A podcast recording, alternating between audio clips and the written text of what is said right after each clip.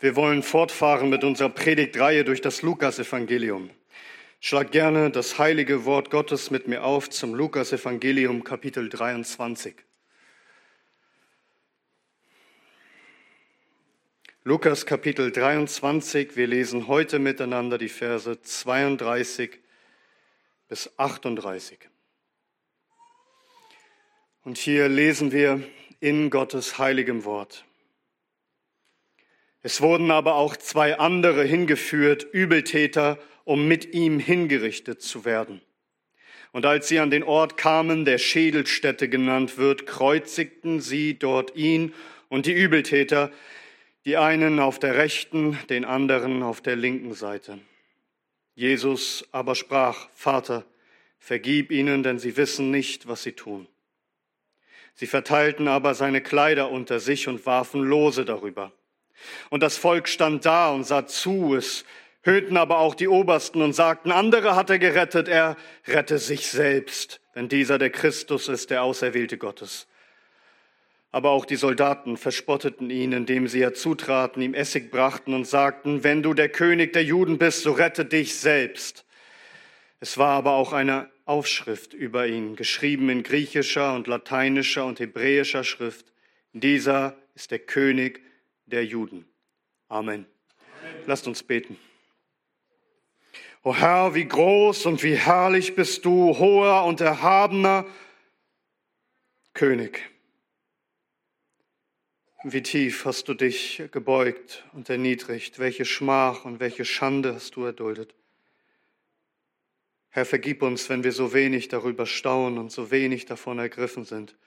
Und hilf nun, dass wir dich mehr erkennen und mehr lieben und mehr verherrlichen. Herr, arbeite an unseren Herzen. Wir beten es, Herr Jesus, zu deiner Ehre und in deinem Namen. Amen. Amen. Nehmt gerne Platz.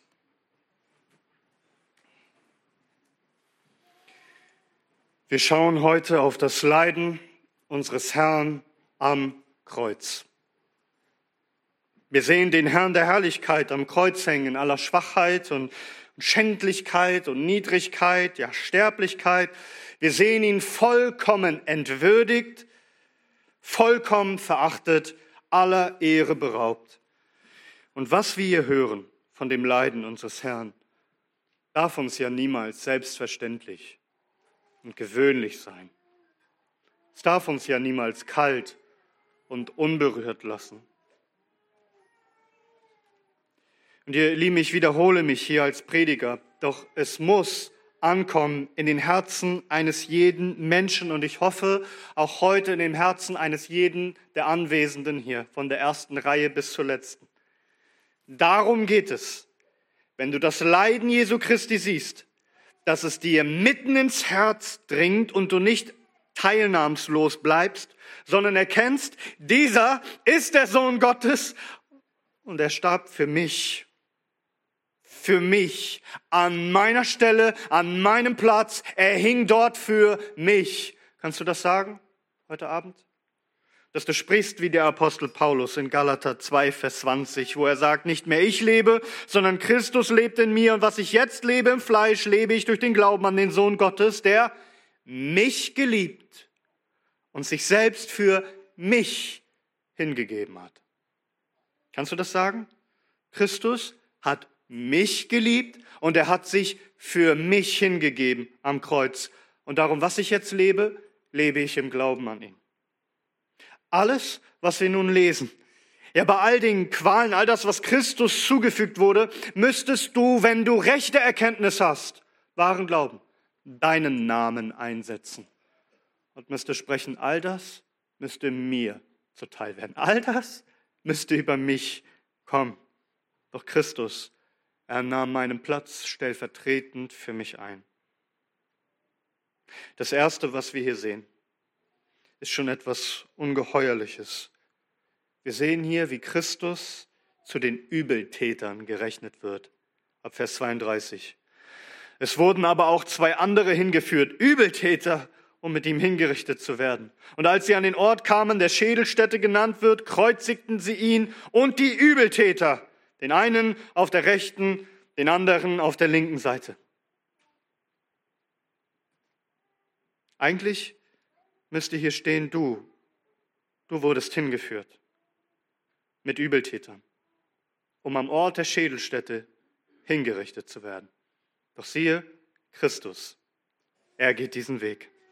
Und bei allem, was wir nun sehen, sehen wir, dass er die heiligen Schriften, die Prophezeiungen des Alten Testaments in Bezug auf seine Person erfüllt. Später dann im nächsten Kapitel, Lukas 24, Vers 44, spricht er zu seinen Jüngern, dies waren doch meine Worte, dies sind meine Worte, die ich zu euch geredet habe, als ich noch bei euch war, dass alles erfüllt werden muss, was über mich geschrieben steht in dem Gesetz Mose und in den Propheten und in den Psalmen, all das, was Jahrhunderte, Jahrtausende vorher geschrieben wurde. Alles muss sich erfüllen in Christus, der sein Leben hingibt. Und wir können uns nicht alle Stellen anschauen, in den Gesetz Mose, in den Propheten, in den Psalmen, aber lasst mich auf einige eingehen. Und besonders Jesaja Kapitel 53 wird hier vor unseren Augen erfüllt. 700 Jahre bevor Christus geboren war, aufgeschrieben. Und in dem Propheten Jesaja heißt es in Kapitel 53, dass ein Mann kommt, ein Knecht des Herrn. Er hat kein Unrecht begangen und kein Trug ist in seinem Mund gewesen. Jesaja 53, Vers 9. Ein Unschuldiger, ein Vollkommener, ein Sündloser. Er wird kommen. Doch was wird er tun? Vers 12. Er wird seine Seele ausschütten in den Tod und den Übertretern, den Übeltätern, den Übertretern beigezählt werden. Er aber hat die Sünde vieler getragen. Christus also, so sagt es die Prophezeiung, er muss zu den Übertretern, zu den Übeltätern gezählt werden, als sei er einer von ihnen, gerechnet zu den Verbrechern. Christus wird hingeführt als Schwerverbrecher zur Hinrichtungsstätte. Christus der einzig Sündlose, der einzige, der keine Schuld hatte, der keine Strafe verdiente. Er ließ sich kreuzigen mit Übeltätern, obwohl er der Wohltäter war, der nur Gutes getan hat.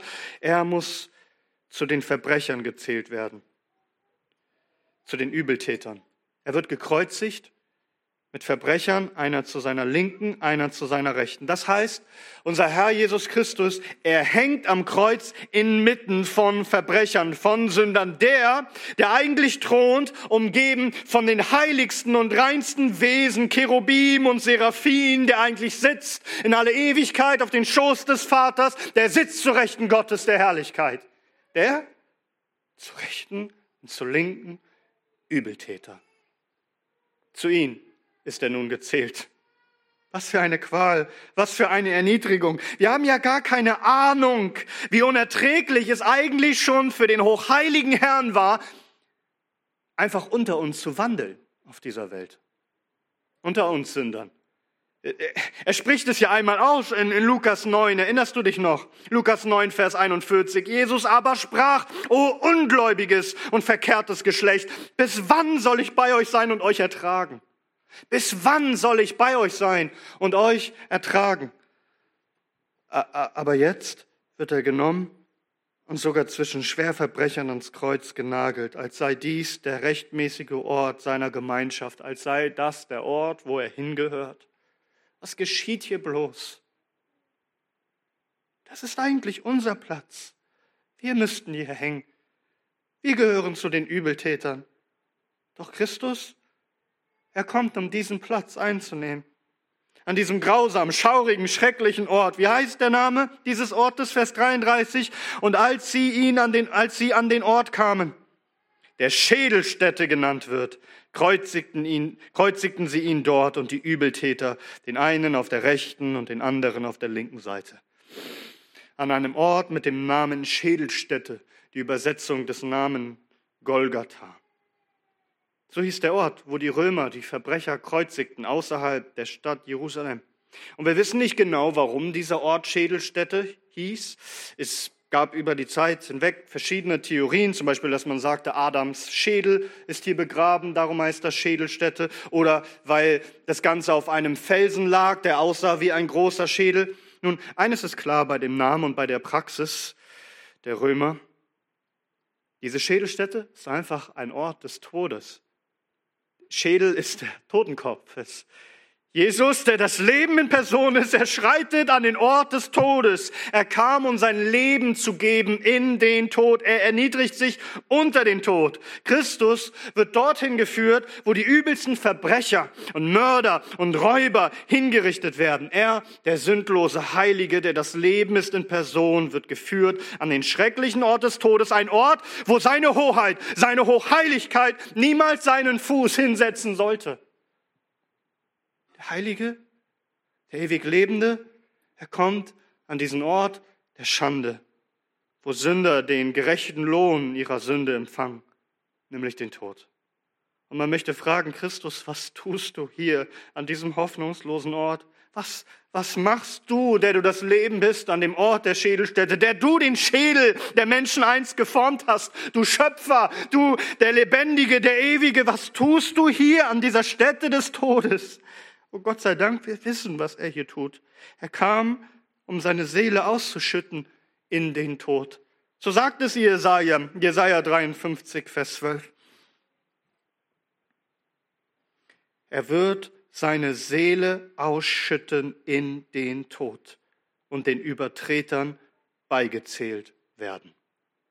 Er ist gekommen, um seine Seele in den Tod zu schütten, wie wie ein Gefäß, wie ein Trankopfer schüttet er sein Leben, seine Seele aus in den Tod. Und als sie ihn an den Ort, als sie an den Ort kamen, der Schädelstätte genannt wird, kreuzigten sie ihn dort. Damit wird erfüllt, was in Jesaja 53 ebenfalls steht, ab Vers 4. Doch er hat unsere Leiden getragen und unsere Schmerzen hat er auf sich geladen. Und wir hielten ihn für bestraft, von Gott geschlagen und niedergebeugt. Doch um unserer Übertretungen willen war er verwundet. Im Hebräischen steht da äh, Schalal, also durchbohrt oder durchstochen. Also jemand, der, der ans Kreuz genagelt wird um unserer Ungerechtigkeit willen zerschlagen. Die Strafe zu unserem Frieden lag auf ihm und durch seine Striemen ist uns Heilung geworden. Genau das sehen wir hier erfüllt. Er wird gekreuzigt. Seine Hände und seine Füße werden mit Nägeln durchbohrt und ans Holz geschlagen. Christus hängt am Kreuz. Und die Heilige Schrift und auch Lukas hier sagt erstaunlich wenig über diesen Vorgang der Kreuzigung. Kein Wort von den Nägeln, von den Hämmerschlägen, Hammerschlägen durch Hände und Füße, doch kein Wort von den Qualen hier. Doch was hier geschah, ist das Ausschütten seiner Seele in den Tod. Warum kommt Christus an diese Schädelstätte? Wir wissen es. Er verwandelt diese Schädelstätte in eine Segensstätte. Er ist gekommen, um durch seinen Tod den Tod zu besiegen, wie der Puritaner Dr. John Owen gesagt hat. Der Tod des Todes in dem Tod Jesu Christi.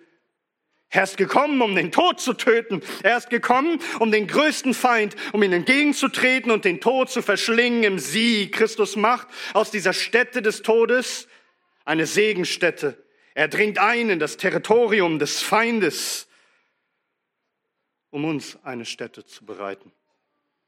Jesus sagt in Johannes 14, Vers 2, im Hause meines Vaters sind viele Wohnungen. Wenn es nicht so wäre, würde ich euch gesagt haben, ich gehe hin, euch eine Stätte zu bereiten. Und Vers 3, und wenn ich hingehe, euch eine Stätte zu, bereite, zu bereiten, so komme ich wieder und werde euch zu mir nehmen, damit auch ihr seid, wo ich bin. Christus geht an den Ort des Todes, an den Ort der Schande und des Fluches, damit er dir eine Stätte bereitet des Lebens und der ewigen Herrlichkeit in seiner Gegenwart. Er geht zur Schädelstätte, um den Schädel der Schlange zu zertreten. Er wurde geführt mit Verbrechern, gekreuzigt am Ort des Fluches damit du geleitet wirst von heiligen Engeln ins Paradies, den Ort des ewigen Segens verherrlicht. Er ist gekommen, um seine Seele auszuschütten in den Tod, um über dich auszuschütten das ewige Leben. Er wurde an den Baum, ans Holz genagelt, damit du vom Baum des Lebens, der er selbst ist, essen mögest und leben mögest in Ewigkeit. Er kam, und wurde behandelt wie ein Übertreter, wie ein Übeltäter, wie ein Verbrecher. Doch was hat er dort getan? Nun, Jesaja spricht weiter in Jesaja 53, Vers 12 darum, werde ich ihm Anteil geben an den vielen, mit den Gewaltigen wird er die Beute teilen dafür, dass er seine Seele ausgeschüttet hat in den Tod, den Übertretern beigezählt worden ist. Er aber hat die Sünde vieler getragen und für die Übertreter Fürbitte getan. Das hören wir hier in Jesaja. Dass in dem Kontext, dass Jesus sein Leben hingibt für die Sünder und ihre Sünde getragen hat und sich strafen hat lassen an ihrer Stelle, dass er hier Fürbitte getan hat für die Übertreter. So lesen wir in unserem Predigtext, Vers 34. Jesus aber sprach, Vater, vergib ihnen, denn sie wissen nicht, was sie tun. Und dieser berühmte Vers wird viel diskutiert aus zwei Gründen. Einmal, er, er fehlt in, in einigen alten Handschriften. Und zweitens sagt man inhaltlich, das, das, das kann doch nicht sein. Ich meine, er, er hat doch schon geweissagt, dass Jerusalem vernichtet werden würde, wegen all ihrer Sünde. Und das wird ihn doch jetzt nicht einfach vergeben. Er, er sagt doch zu den Frauen, weint nicht um mich, sondern weint um euch und eure Kinder, eben wegen dem Gericht, das kommen wird. Also wie kann Christus hier für die Übeltäter doch Fürbitte leisten? Das kann doch nicht sein. Doch, die Schrift prophezeit es ja, dass er das getan hat, dass er Fürbitte leistete. Aber für wen und was soll das Ergebnis sein? Nun, der Prediger J.C. Ryle bringt es gut auf den Punkt. Er sagt, wir haben wahrscheinlich nicht die geringste Ahnung, wie viele der Bekehrungen in Jerusalem, die in den ersten sechs Monaten nach der Kreuzigung stattfanden, die direkte Antwort auf dieses wunderbare Fürbittegebet waren. Vielleicht war dieses Gebet der erste Schritt zur Umkehr des reuigen Diebes, also des Schächers, von dem wir noch hören werden nächstes Mal. Vielleicht war es ein Mittel, um auf den Hauptmann einzuwirken, der unseren Herrn als einen gerechten Mann bezeichnete und auf das Volk, das nach Hause zurückkehrte und sich an die Brust schlug. Vielleicht waren die 3000, die sich am Pfingsttag bekehrten, unter den Mördern unseres Herrn und verdankten ihre Bekehrung genau diesem Gebet. Sehen wir in der Fürbitte unseres Herrn für die, die ihn gekreuzigt haben, einen weiteren Beweis für die unendliche Liebe Christi zu den Sündern. Der Herr Jesus ist in der Tat sehr mitleidig, sehr barmherzig und sehr gnädig. Keiner ist zu böse, als dass er sich nicht über ihn erbarmen, ihn ihn kümmern könnte. Keiner ist zu sehr in Sünden versunken, als dass sich sein allmächtiges Herz nicht für ihre Seelen interessieren könnte. Eine solche Liebe ist eine Liebe, die alles Wissen übersteigt. J.C. Ryle fährt fort, indem er sagt, schließlich wollen wir in der Fürbitte unseres Herrn ein eindrucksvolles Beispiel für den Geist sehen, der in den Herzen seines ganzen Volkes herrschen sollte. Lasst uns wie er Böses mit Gutem vergelten und Fluch mit Segen. Beten wie, beten wie er für diejenigen, die uns Böses antun und uns verfolgen. Der Stolz unseres Herzens mag oft gegen diese Idee rebellieren die stolze Welt mag es als töricht bezeichnen, sich so zu verhalten. Aber wir sollten uns nicht schämen, unseren göttlichen Meister nachzuahmen. Wer für seine Feinde betet, zeigt die Gesinnung, die in Christus war und wird seinen Lohn haben. Zitat Ende. Es ist nicht das, was unser Herr uns gelehrt hat, in Matthäus 5 zum Beispiel. Da ist es, ihr aber habt gehört, dass gesagt ist, du sollst deine Nächsten lieben und deine Feinde hassen. Ich aber sage euch, Liebt eure Feinde und betet für die, die euch verfolgen, damit ihr Söhne eures Vaters werdet. Wir sehen das bei den Aposteln, dass sie das beherzigt haben. In Apostelgeschichte 7, als Stephanus gesteinigt wird, da heißt es, und niederkniend rief er mit lauter Stimme, Herr, rechne ihnen diese Sünde nicht zu. Und als er dies gesagt hatte, entschlief er. Und auch die übrigen Apostel. Paulus sagt es in 1. Korinther 4, Vers 11. Bis zur jetzigen Stunde leiden wir sowohl Hunger als auch Durst und sind nackt und werden mit Fäusten geschlagen und haben keine bestimmte Wohnung und mühen uns ab, mit unseren eigenen Händen arbeiten. Geschmäht segnen wir. Verfolgt dulden wir. Gelästert bitten wir, also tun Fürbitte. Wie der Kehricht der Welt sind wir geworden, ein Abschaum aller bis jetzt. Und so, wie die Apostel, es tun, lernen, lernen es uns die Apostel, dass wir es tun sollen. Wir haben das klare Gebot in Römer 12, Vers 14. Segnet, die euch verfolgen. Segnet und fluchet nicht. Römer 12, Vers 14. Oder 1. Petrus 2, Vers 21. Da heißt es, denn hierzu seid ihr berufen worden. Denn auch der Christus hat euch, hat für euch gelitten und euch ein Beispiel hinterlassen, damit ihr seinen Fuß, Fußtapfen nachfolgt, der keine Sünde tat, noch wurde Trug in seinem Mund gefunden. Der, was ist sein Vorbild? Der gescholten nicht widerschallt, leidend nicht drohte, sondern sich dem übergab, der gerecht richtet. Petrus sagt uns, das ist das Beispiel, dem wir folgen sollen. Was für ein König, was für ein Herr, der sich in die Hände der Sünder ergibt, übergibt und anstatt am Kreuz sie zu verfluchen, wird er vielmehr zum Fluch und nimmt die Sünde auf sich und leistet Fürbitte für die Übertreter. Und meinst du nicht, als hoher Priester hat er für die Sein gebetet, für all die Übertreter, die gerettet werden sollten durch sein Opfer? Hat er auch für dich gebetet, dass sein Blut für dich spreche? Nein, sie haben nicht erkannt, wer er ist. Es heißt in 1. Korinther 2, Vers 8, die keiner von den Fürsten dieses Zeitlaufs erkannt hat. Denn wenn sie erkannt hätten, so würden sie wohl den Herrn der Herrlichkeit nicht gekreuzigt haben. Was haben sie an dem Herrn der Herrlichkeit getan? Christus wird jeder Würde beraubt und er wird mit Schande überschüttet. Lesen wir weiter, Vers 34. Jesus aber sprach, Vater, vergib ihnen, sie wissen nicht, was sie tun. Sie verteilten aber seine Kleider unter sich und warfen die Lose darüber. Also Christus wird nun seines letzten Besitzes, seiner letzten Würde beraubt. Er hängt dort nackt und entblößt, ganz der Schande preisgegeben. Und so treiben sie auch noch Spott mit ihm. Im Angesicht des Sterbenden, des Nackten, machen sie sich einen Spaß und spielen mit seiner Kleidung. Sie werfen Lose, sie verteilen seine Kleidung unter sich.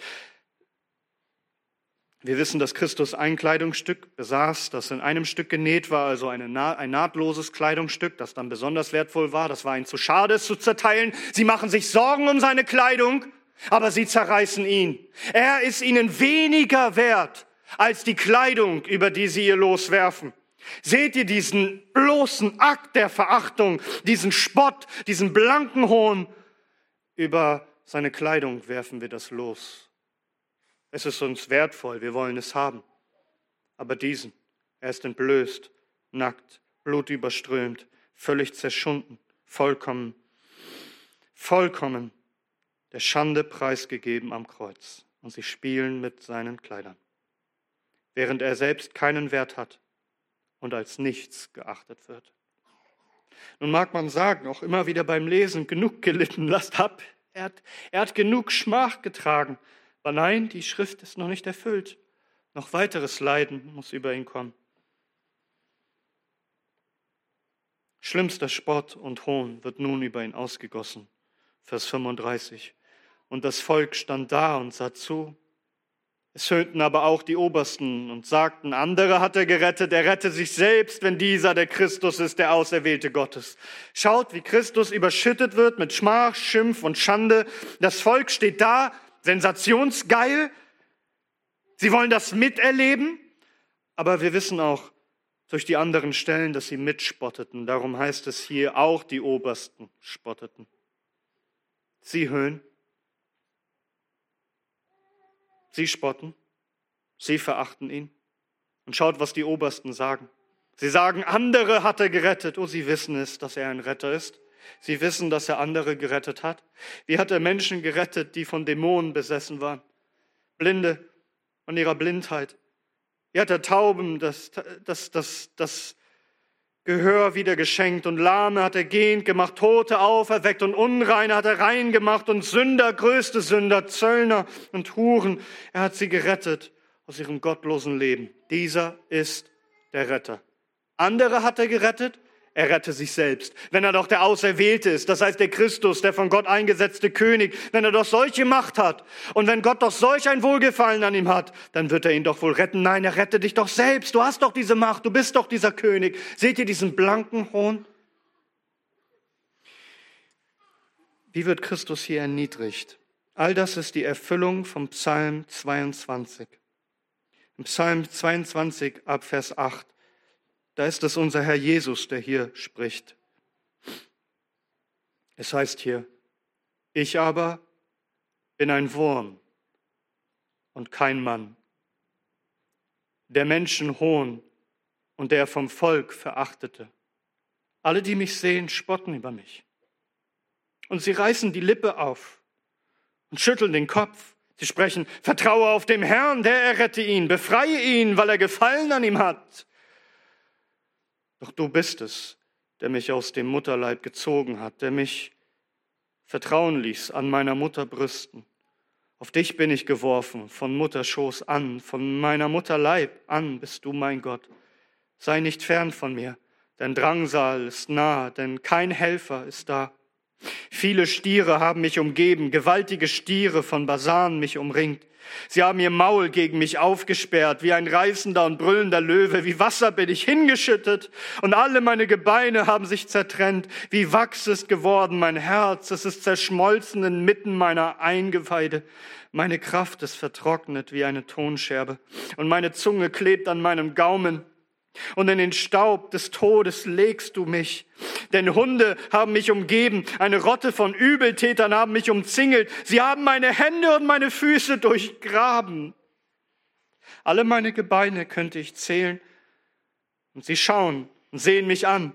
Und sie teilen meine Kleider unter sich und über mein Gewand werfen sie das los. Hört ihr das? Wie detailliert bis ins Kleinste hinein es prophezeit ist. Was sagt Christus hier über sich selbst in diesem Psalm? Ich bin ein Wurm und kein Mann. Christus zu einem Wurm gemacht? Der Herr der Herrlichkeit erniedrigt sich so sehr, dass er weniger wird als ein Mann, weniger als ein Mensch in Ehre und Ansehen. Er lässt sich behandeln wie ein Wurm. Der Angler, er nimmt den Wurm, er durchbohrt ihn, er wirft ihn ins Wasser als Köder. Kein Mitleid, keine Träne. Was ist schon ein Wurm? Das schwächste aller Geschöpfe, das zu den Füßen der Menschen lebt, nackt und völlig machtlos. Ein Wesen, es frisst Erde, nichts wert in unseren Augen. Ein Geschöpf ohne Würde, ohne Ehre, ohne Macht, ein Nichts. Ein Wurm ist ein Nichts für uns. Und so wurde Christus es heißt in Jesaja 53, Vers 3. Er war verachtet und verlassen von den Menschen, ein Mann der Schmerzen und mit Leiden vertraut und wie einer, vor dem man das Angesicht verbirgt. Er war verachtet und wir haben ihn für nichts geachtet. Für nichts. Nächstes Mal, wenn du einen Wurm auf dem Boden kriechen siehst, schau ihn dir an und denk dran. Christus wurde geachtet und behandelt wie ein Wurm. So sehr hatte sich erniedrigt, durchbohrt, entblößt, verflucht, verhöhnt und jeder Würde beraubt ein Wurm. Und das Volk, das schaulustig über ihn spottet, die Obersten des Volkes, sie haben ihre Freude an seiner Erniedrigung. Aber auch die Römer, Vers 36. Aber auch die Soldaten verspotteten ihn, indem sie herzutraten, ihm Essig brachten und sagten, wenn du der König der Juden bist, so rette dich selbst. Die Soldaten hatten schon Spott mit ihm getrieben, aber sie lassen nicht ab. Sie treten herzu und bringen ihn Essig und sagen, wenn du der König der Juden bist, so rette dich selbst. Das Bringen von Essig hier hat etwas mit Spott zu tun.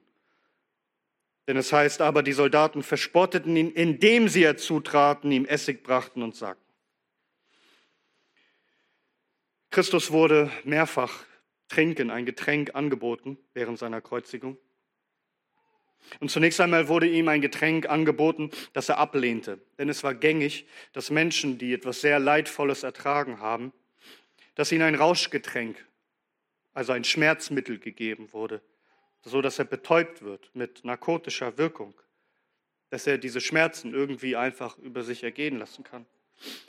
Aber Christus lehnt dieses Getränk ab, denn er muss im vollen Bewusstsein das volle Maß der Schmerzen erdulden. Er war verachtet und von den Menschen verlassen, ein Mann der Schmerzen und mit Leiden vertraut. Mit Leiden vertraut. Vers 4, jedoch unsere Leiden er hat sie getragen und unsere Schmerzen er hat sie auf sich geladen. Und Vers 10 in Jesaja 53, doch dem Herrn gefiel es, ihn zu zerschlagen, er hat ihn leiden lassen. Verstehst du, warum Christus dieses erste Getränk nicht trinkt? Er soll der Mann der Schmerzen sein, der mit Leiden vertraut ist, der unsere Leiden und Schmerzen auf sich nimmt. Er hätte eine schnelle Erleichterung haben können, doch er trinkt nicht. weil er alles erdulden muss für uns. Aber nun wird ihnen ein anderes Getränk dargeboten, was die Römer ihnen zum Spott darreichen, nämlich Essig. Gemeint ist Weinessig. Es meint diesen Billigwein im Gegensatz zu dem süßen Tafelwein.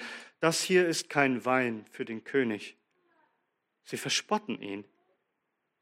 Hier, unserem König, wir reichen dir ein Getränk dar als deine Diener. Komm und erweis dich als König der Juden und rette dich selbst. Es ist blanker Hohn und Spott, wie wir lesen. Es ist die Erfüllung aus Psalm 69, ab Vers 21. Christus spricht, du kennst meinen Hohn und meine Schmach und meine Schande. Vor dir sind alle meine Bedränger. Der Hohn hat mein Herz gebrochen und ich bin ganz elend. Und ich habe auf Mitleid gewartet, aber da war keins. Und auf Tröster, und ich habe keine gefunden. Und sie gaben mir zur Speise Galle, und in meinem Durst gaben sie mir Essig zu trinken. Galle, Essig, er wird zutiefst verspottet. Siehst du, was über unseren Herrn ausgegossen wird? An größter Verachtung. Doch schau, an seinem Kreuz hängt eine Anschrift. Es war gängig, der Titulus, dass man dort eine Anklageschrift, sozusagen die Anschuldigung mit ans Kreuz heftete, damit man sehen konnte, wofür die Todesstrafe empfangen wurde. Vers 38. Es war aber auch eine Aufschrift über ihm, geschrieben in griechischer und lateinischer und hebräischer Schrift. Dieser ist der König der Juden. In allen dort wichtigen Sprachen, also Jüdisch, Hebräisch bzw. Aramäisch für die Juden und Griechisch und Lateinisch die beiden Weltsprachen. Pilatus schrieb nicht, er sagte, er sei der König der Juden. Was er geschrieben hat, hat er geschrieben. Dieser ist der König der Juden. Bezeugt in den drei entscheidenden Sprachen. Inmitten seiner Erniedrigung, in seiner Schmach und seiner Schande steht für alle lesbar und sichtbar die Wahrheit über seine Person. Dieser ist der König der Juden. Und viele Leute denken viel zu klein über den König der Juden. Sie denken, wenn da steht König der Juden, heißt das einfach nur, ist der König der Juden. Du hast ja gar keine Ahnung, was es bedeutet, der König der Juden zu sein. Denn laut der Heiligen Schrift bedeutet das dann, wenn er der König der Juden ist, dass er auch der König aller Könige ist, der Herr aller Herren, der Fürst der Könige dieser Erde, der rechtmäßige Herrscher über alle. Und darum steht es zu Recht in Lateinisch und Griechisch, dass er der König ist. Denn er ist der König über alle Völker. Ihm gehört die ganze Welt. Psalm 2 lehrt deutlich, dass Christus alle Völker der Erde übergeben sind als sein Erbe. Dieser Mann, der dort hängt, der Blut überströmte, entstellte, entkleidete, nackte, bespuckte, verhöhnte, der gekreuzigte, er ist in Wahrheit der König aller Könige. Er ist der Herr aller Herren. Er hatte tatsächlich die Macht, sich zu retten, herabzusteigen vom Kreuz. Er hätte nur ein Wort sprechen müssen und in seiner Vollmacht wären sie alle zu Staub verfallen. Er ließ alles über sich ergehen, ohne zu drohen, ohne zu fluchen. Im Gegenteil, er leistet Fürbitte, er bleibt am Kreuz, er erträgt alle Schmach und Schande, allen Hohn und Spott, alles Leiden, alle Qual. Er blieb am Kreuz. Nicht, weil die Menschen ihn dort hielten, sondern weil er wollte sein Vater ihm dieses heilige Gebot gegeben hat, sein Leben zu geben. Sag, sprich, auch für dich? Hat er dich vertreten? Verstehst du, dass du all das, was wir gerade gelesen haben, dass es über dich kommen müsste? Hast du das begriffen? Von Herzen begriffen?